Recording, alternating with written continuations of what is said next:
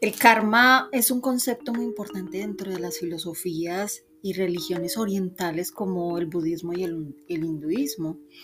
Entonces, con base a estas creencias, no existe un Dios omnipotente, y eso no quiere decir que sea pues teístas, sino que las leyes provienen de la naturaleza. Y cada persona puede o no adherirse a los conceptos de esta filosofía. Entonces, es por eso que hoy quiero hablar un poco acerca de este karma y qué es tan importante o qué hace tan importante el karma, ¿cierto? Porque tiene que ver con la manera en la que con acciones individuales se forma parte del mundo y de la naturaleza en sí. Entonces, básicamente, el karma es la energía que surge a partir de cada uno de, de nuestros actos. Siempre que realizamos acciones en el mundo, generamos una energía y entonces esta energía indefectiblemente volverá a nosotros, sí o sí volverá. Como sea que sea esta energía, depende de lo que recibe, recibamos nosotros del mundo. Entonces, para entender mejor el concepto, hay que mirar 12 leyes que explican qué es el karma y cómo funciona. Entonces, vamos a ver algunas. Eh, las mismas sirven de guía para saber cómo actuar eh, en esta vida. ¿cierto? En lo que estamos viviendo. Entonces, la primera sería como el causa, la primera sería el, la causa y el efecto. Entonces, vamos a hablar, hablar un poquito sobre lo que es la causa y el efecto. Entonces, cosecharás lo que siembras. Eso incluso hasta en la Biblia está mencionado, ¿cierto? Entonces, esta ley básica eh, es la más básica del karma y es a partir de ella que surge todo el resto. Entonces, resumiendo, se puede decir que significa que lo que haces es lo que recibes. Todo vuelve, así como un boomerang, y todas nuestras acciones tienen consecuencias. Como segundo sería la creación. La creación en el karma es que creas aquello todo en lo que, en lo que te concentras. Entonces la misión del ser humano es practicar en el mundo, es decir, tomar todo lo bueno que se te presenta y crear con ello tu propia vida. Entonces, si estás creando algo malo, toda la vida vas a crear situaciones eh, en las que no estés tan eh, de acuerdo con lo que vives, ¿cierto? Entonces, la misión del ser humano es participar, es decir, tomar todo lo bueno que se presenta y crear con ello su propia vida, como había dicho. Entonces, nada viene solo, no existen las cosas porque sí, porque caen del cielo, jamás. Entonces nosotros somos los creadores de nuestra realidad.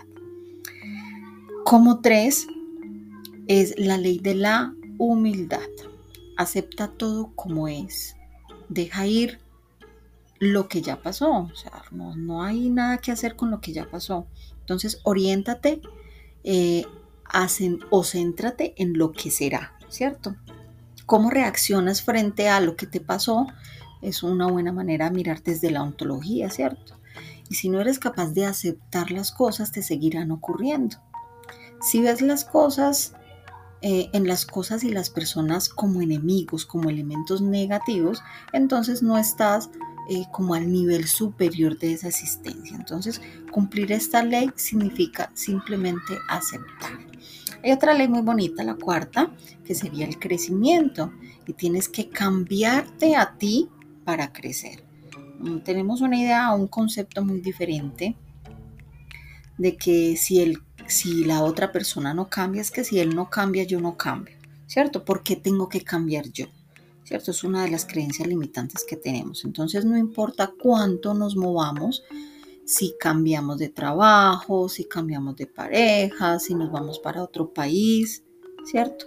El único cambio que se nos hace para, nosotros crecer es el cambio interior. Entonces esta ley nos dice que para crecer en espíritu tenemos que tomar el control de nuestra propia vida. Si logramos cambiar nuestro interior, nuestro alrededor, todo cambiará. Eso lo sé por experiencia propia, porque aquí también hablo de experiencias mías. Y me tocó vivir mucho eso, o sea, hasta que yo no tenía una creencia limitante que era a mí nadie me cambia todo lo que venga a mí porque me va a hacer cambiar, ¿cierto? y hasta que no entendí que era yo la que tenía que cambiar, mi alrededor no cambió. Muy, muy bonito este, este cuarta ley del crecimiento. La cinco es la ley de la responsabilidad, algo que también tuve que eh, aprender. Y es la ley de la responsabilidad. Tu vida es el resultado de tus acciones. Lo que nos rodea es un reflejo de nosotros mismos. Por eso, si las cosas a nuestro alrededor están mal, es porque hay algo dentro de nosotros que debemos cambiar, ¿cierto? Debemos asumir la responsabilidad de lo que se nos está presentando en este momento en nuestra vida. Hay una sexta ley que es la, ley de la conexión. Todo está conectado y sirve para un propósito común. Entonces, si el universo, eh, todo te va a conectar con algo hasta nuestras acciones más insignificantes tienen algo que ver con el mundo que nos rodea, ¿cierto? Entonces se trata de, del famoso concepto eh, del que, de que, como es el, el aleteo de la mariposa, no sé si lo han escuchado, puede desencadenar incluso un tsunami.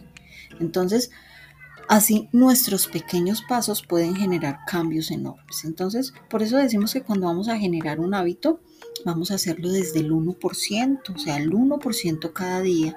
No esperes cambiar el hábito de hacer ejercicio, el hábito de la alimentación, cambiando de la noche a la, de, la, noche a la mañana eh, cambios bruscos de alimentación o de ejercicio, porque no lo vas a lograr. Todo tiene un paso a paso. Entonces la ley de, la conexión nos dice que, todo, eh, pequeños pasos pueden generar enormes cambios. Entonces vamos a generar hábitos desde, desde poco, desde el 1%. La séptima ley sería el enfoque, la ley del enfoque. No puedes enfocarte al mismo tiempo eh, en el bien y en el mal. O sea, todo tiene... Eh, nos han dicho que nosotros somos multitasking. Y multitasking es que podemos hacer varias cosas a la vez. Pero en el mindfulness, cuando trabajamos el mindfulness, podemos em, aprender, porque aquí estamos todos los días para aprender. Y en el mindfulness se nos enseña de que nos concentremos en hacer una cosa a la vez. Si nos estamos cepillando es cepillando, si nos estamos peinando es peinando, si estamos haciendo ejercicio es ejercicio, si estamos escuchando música es deleitarnos en la música, ¿cierto? Entonces, no puedes prestar atención a dos cosas al mismo tiempo. Si te enfocas en una, dejarás de hacer la otra. Es, es otra cosa muy bonita. Aprendan el mindfulness. Es un eh, algo muy bonito que, que, cambiará sus vidas. Se los recomiendo. Es por eso que es importantísimo que nos enfoquemos y que le prestemos toda la debida atención, sobre todo en el bien, en lo que vamos a hacer bien y en lo que puede llevarnos hacia las cosas donde nosotros las deseamos. Entonces, todo lo demás son distracciones. Enfócate en lo que quieres.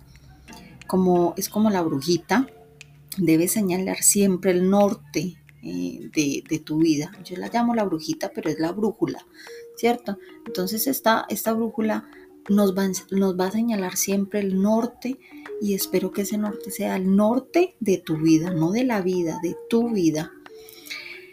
Eh, pasemos a la ley del dar, que es la ley número 8 que es la ley del dar, la forma de tratar a los demás revela tus intenciones. Actuar con generosidad y amabilidad con los demás es fundamental para que nuestra vida sea buena.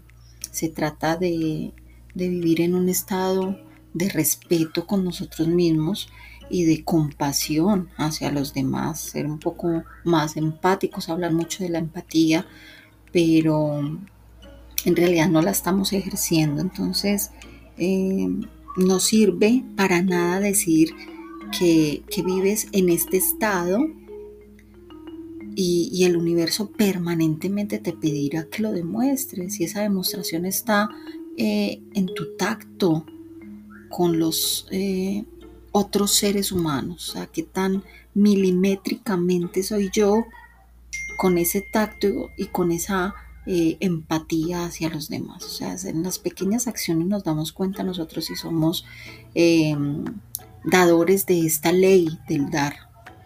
La ley número 9 está en el aquí en el ahora, tiene que ver mucho también con el mindfulness. Lo único que tienes es este momento, ¿cierto? El pasado vamos a vivir desde la ansiedad, desde, desde la angustia, ¿cierto?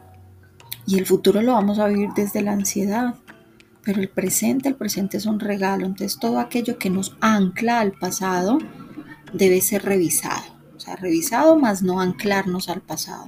Y lo único real es el momento en el que estamos viviendo. En el aquí, en el ahora, se define también nuestro futuro. ¿Qué acciones estoy haciendo yo en este momento para cambiar mis próximos cinco años, cierto?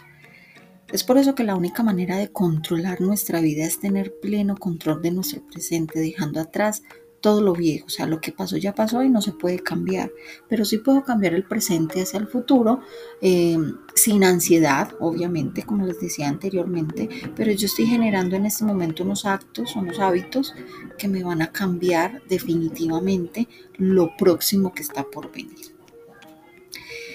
Eh, la ley número 10, la ley número 10 se habla acerca del cambio. La vida te da las mismas lecciones hasta que aprendas de ellas.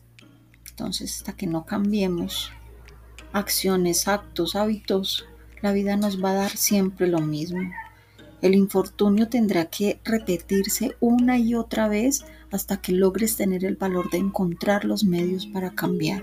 Y yo no puedo pretender tener resultados diferentes si todos los días hago lo mismo, todos los días hago lo mismo.